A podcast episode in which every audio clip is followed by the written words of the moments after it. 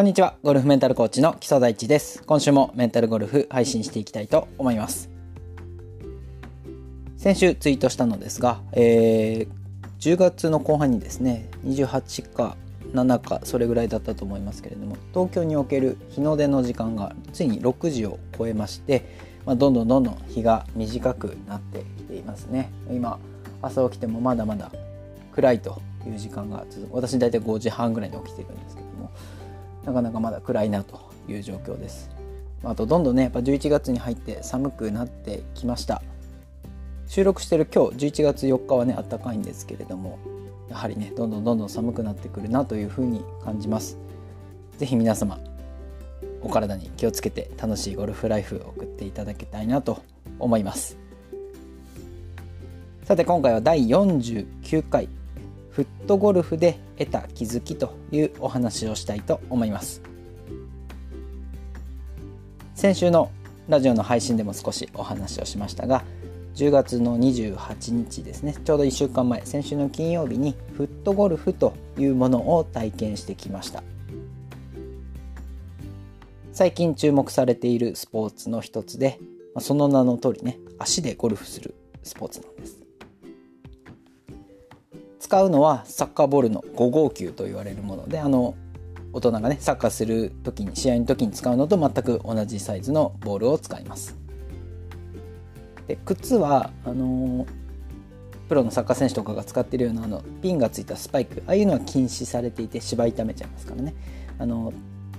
イボイボがたくさんついたトレーニングシューズというものでやると。まあ普通のスニーカーでも OK なんですけれども。多分そういった靴でやりますと。でじゃあ実際のコースどうなってるかというとゴルフ行ったことある方はあのショートコースって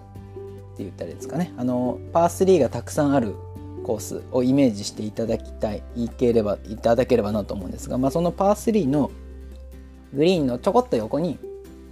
大きなサッカーボール用のカップが切ってあるっていうそんなイメージなんですね。もうあとはルールはほぼ一緒でティーイングエリアから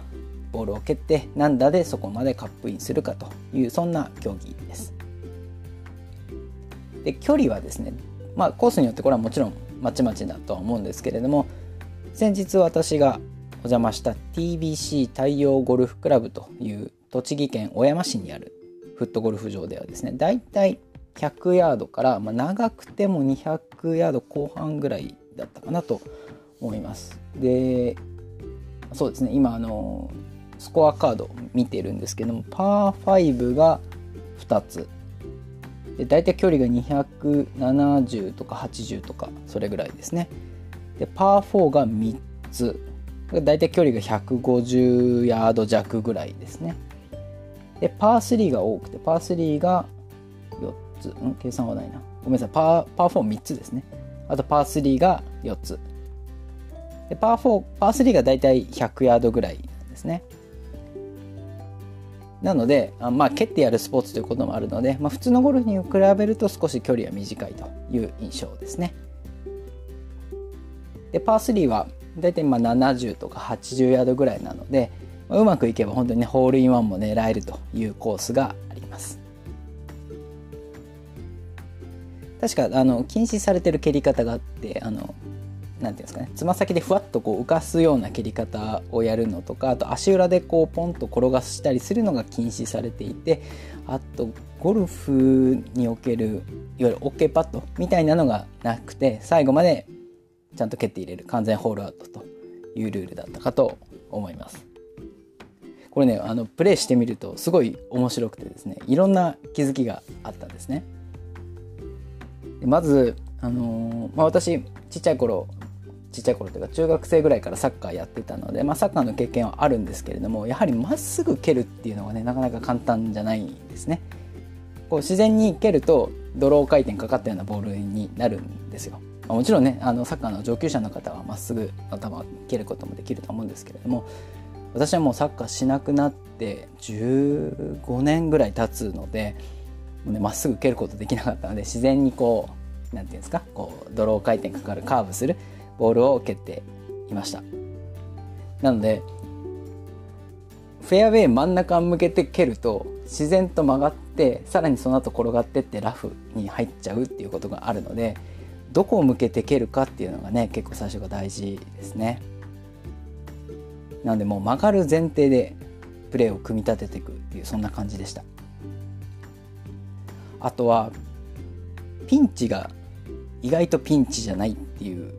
とこですかね。まあ、これどういうことかというと、まあ、さっきお話をした通りこう蹴ったら自然と左にコロコロコロって転がっていくことが多いんです。でそうするとあの左に林があるんですけれどもこの木の根元とかにボールが止まったりするんですね。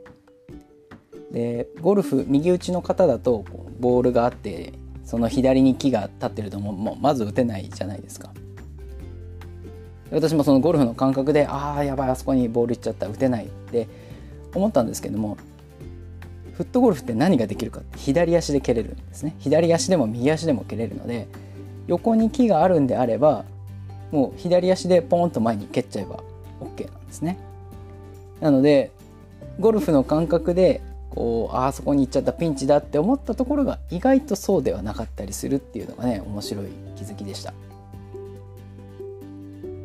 逆にあの蹴れると思ってそこに行ってもその数メートル後ろに木とかその切り株とかそういうのがあると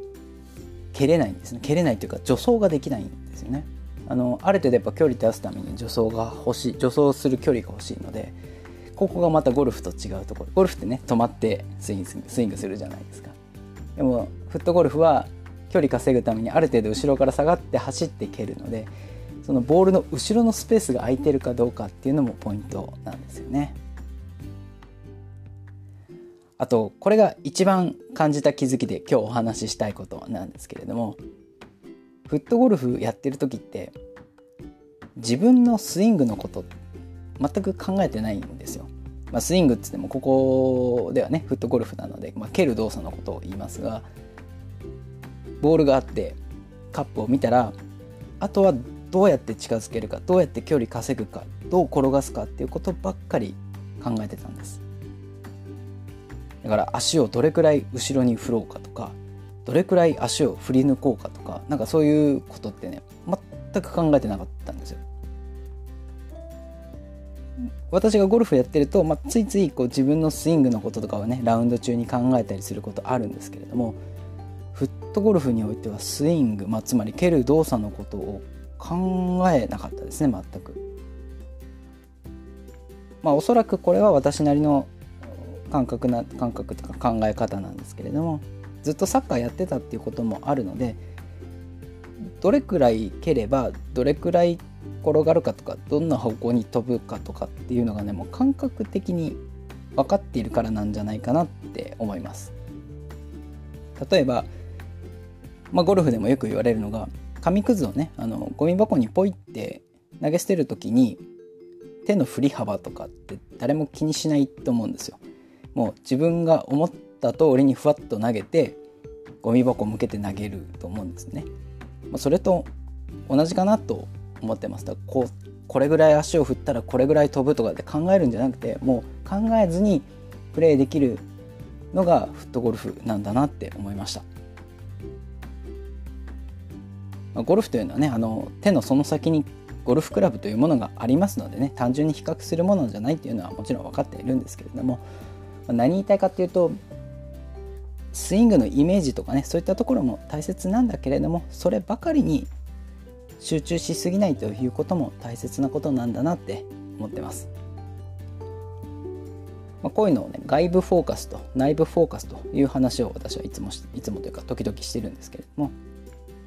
ターゲットとかその周辺の状況に集中するのが外部フォーカスですね外の部分とかで外部フォーカスそれから自分自身の中のことに集中する。例えばスイングのイメージだったりそういったところに集中するのが内部フォーカス内部焦点というふうにイメージしていただければと思います。ゾーンに入るためにはその外部フォーカス内部フォーカスどっちがいいかっていうね議論があるんですけども、まあ、私の考えはどちらにも長くとどまりすぎないことかなって思ってます。例えばずっとこの自分のことを考えないで外のターゲットばっかり見る外部フォーカスに集中するよりもずっとスイングのことを考えるつまり内部フォーカスに居続けるよりもこうどっちも集中してこうルーティンを進めていくというのがね一番いいことなんじゃないかなって思ってます。まあ、そんなところもねこうフットゴルフをしていくとあ今までってどちらかというと自分は自分の中のことばっかり意識していてターゲットとかそのそういったところあまり意識してなかったわけではないですけれどもしきれてなかったんじゃないかなっていうねそんな気づきを得ることができました。